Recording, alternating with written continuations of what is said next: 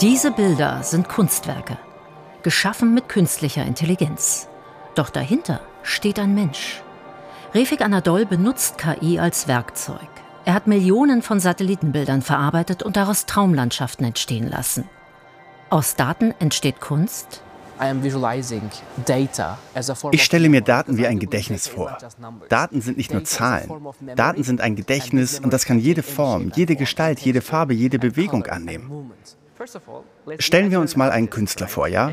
Ein schönes Atelier, ein Pinsel, klassische Musik und eine Leinwand. Jeden Morgen die gleiche Farbe.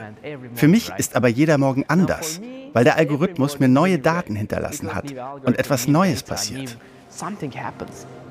Es entsteht auf jeden Fall was Neues, aber es ist ja kontextlos. Das heißt, es ist ein Mischmasch aus Erlebnissen, die vorgegeben wurden, die aber nicht im direkten Kontext stehen zwischen der zwischen dem Entwickler der KI und dem endgültigen Werk.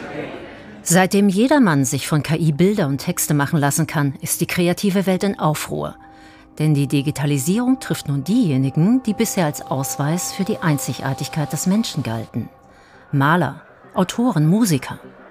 Seit kurzem werden die Kreativen eines Besseren belehrt. Eine tiefe Kränkung. Spiriton Giannakis ist Verleger und Kunstagent. Seine Welt und die der Künstler steht Kopf. Es gibt sehr viele Künstler, die zu Recht Angst vor der Entwicklung haben.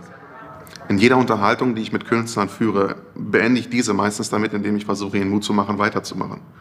Es geht ja darum, weiter zu kreieren, weiterzumachen, obwohl es so ist, dass einige Dinge dagegen sprechen, es zu tun, weil es hoffnungslos ist, weil, wie soll ich sagen, eine, eine schwarze Wolke über ihn hängt, die äh, man Zukunft nennen könnte und weil die also unglaublich ungewiss ist.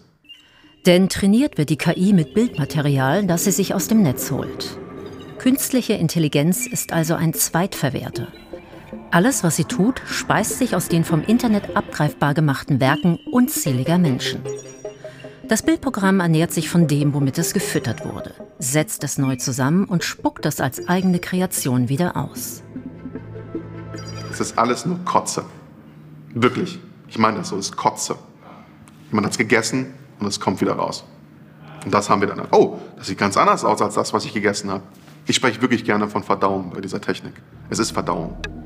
Künstler fühlen sich existenziell bedroht, denn Bildgeneratoren können sogar ihren Stil kopieren, ohne sie zu erwähnen. Ich halte das schon durchaus für eine Form von Diebstahl oder Industriespionage. Denn die Informationen, die Inhalte werden ja genommen, werden analysiert und dann weiterverarbeitet. Texte, Bilder, Bücher, bislang liebevolle Manufakturarbeit kann nun durch KI seriell hergestellt werden. Sie haben keine Angst, die Mitarbeiter der Werbeagentur Demodern. Die Arbeitswelt verändere sich nun mal, man müsse sich eben anpassen. Wir verstehen in der KI eher einen Assistenten, der uns dabei hilft, einfach effizienter zu sein und uns mehr Zeit gibt für die Dinge, die uns eigentlich Spaß machen. Früher hätten wir im Photoshop daran wahrscheinlich Tage verbracht, diese Änderung durchzuführen. Jetzt können wir auf den Knopf drücken und sagen, wir haben jetzt eher Morgen- oder Abendstimmung.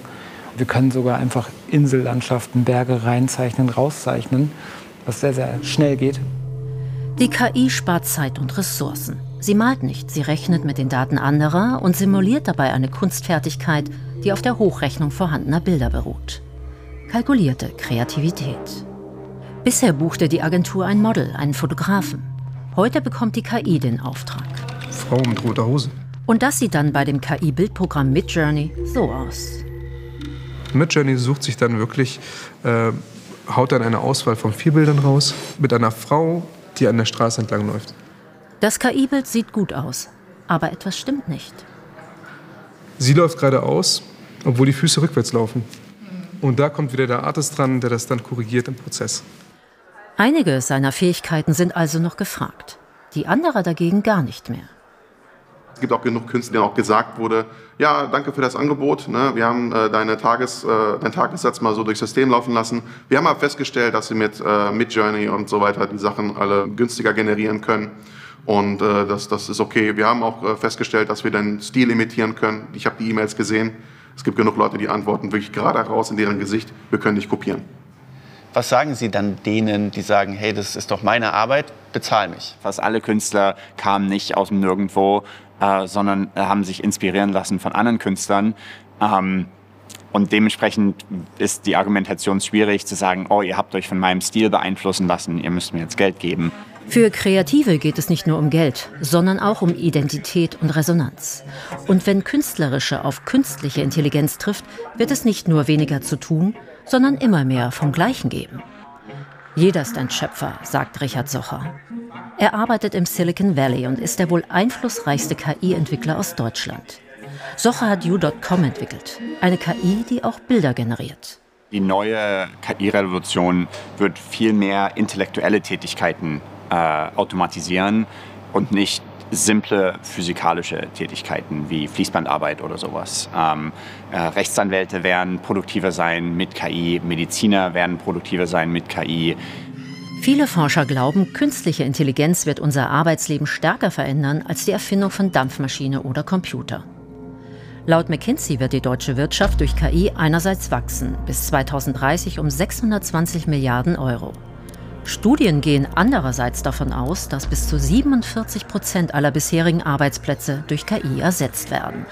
Und das betrifft vor allem die kreativen Tätigkeiten. Wenn es nach Michael Keusken geht, auch die der Journalisten.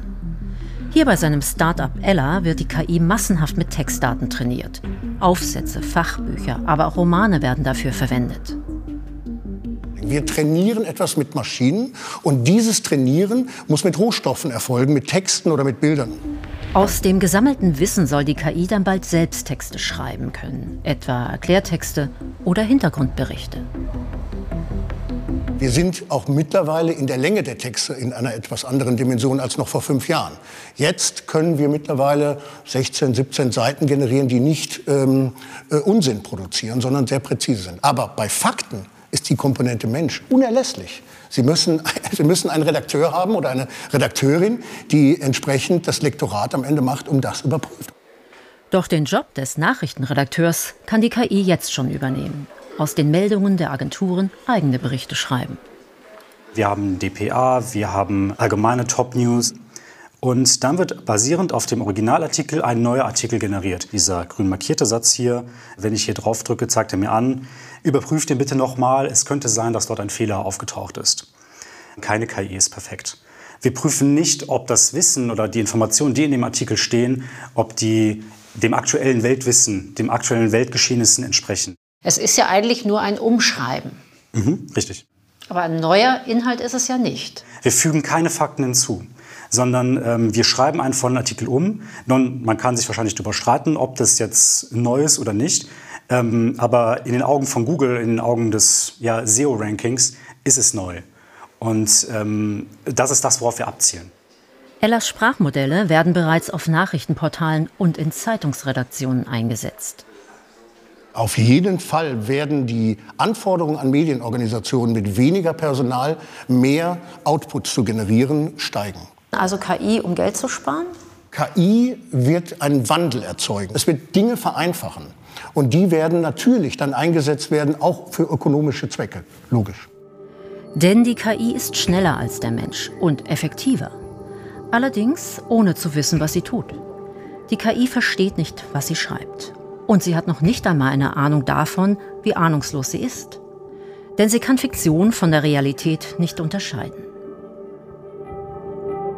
Diesem System ist es völlig schnuppe, ob er das wahr oder falsch ist, weil das System halluziniert, assoziiert und aus dem, was bekannt ist, eben neue Inhalte generiert, ohne zu verifizieren, ob die richtig sind.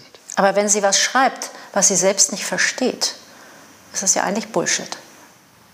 Im Prinzip ja. Das System versteht tatsächlich nicht, was es sagt. Es versteht nur Zusammenhänge von großen Mustern. Und in diesem Sinne agiert es ohne Reflexion dessen, was Sprache ist, was ein Satz ist, was der Satz im Kontext vieler Sätze meint, sondern nur die Muster passen zusammen aus dem, was gelernt wurde.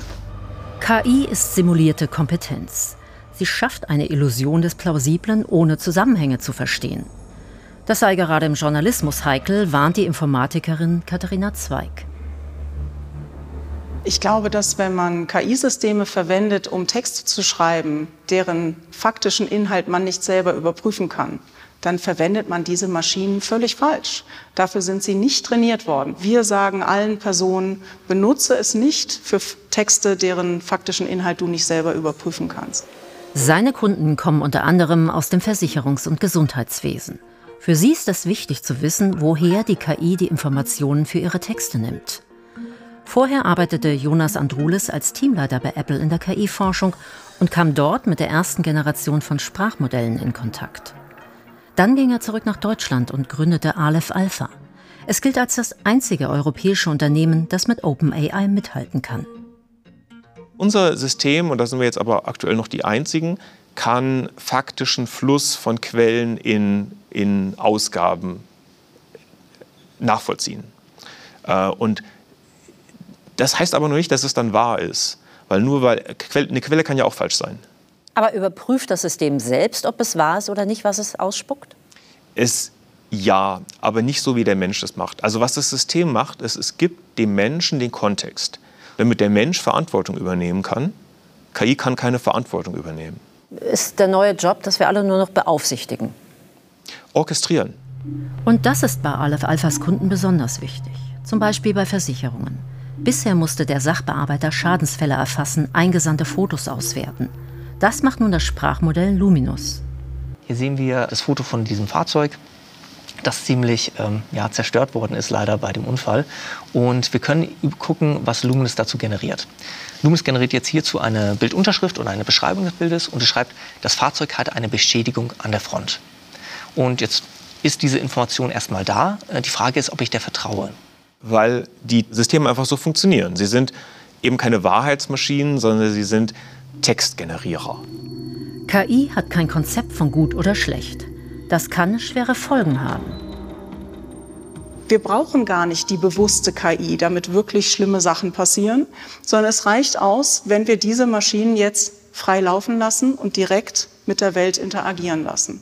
Im Moment agiert sie nicht. Also sie bestellt keine Waren, sie lädt noch nichts herunter, sie ähm, verhandelt keine Preise. Sobald wir ihr das erlauben, weil wir das Gefühl haben, sie kann das mit Verstand und sinnvoll tun, dann wird es interessant. Mhm, meinen Sie, das kommt? Ja. An der Stelle muss ich leider sagen, ähm, wenn man sich ausdenken kann, ist wahrscheinlich schon jemand dabei, es umzusetzen. Eine von Daten geformte Welt ängstigt KI-Pionier Richard Socher nicht. Wie die Mehrheit im Silicon Valley glaubt der Gründer, dass künstliche neuronale Netze jeden ermächtigen, kreativ zu sein. Und Investoren vertrauen seiner Einschätzung.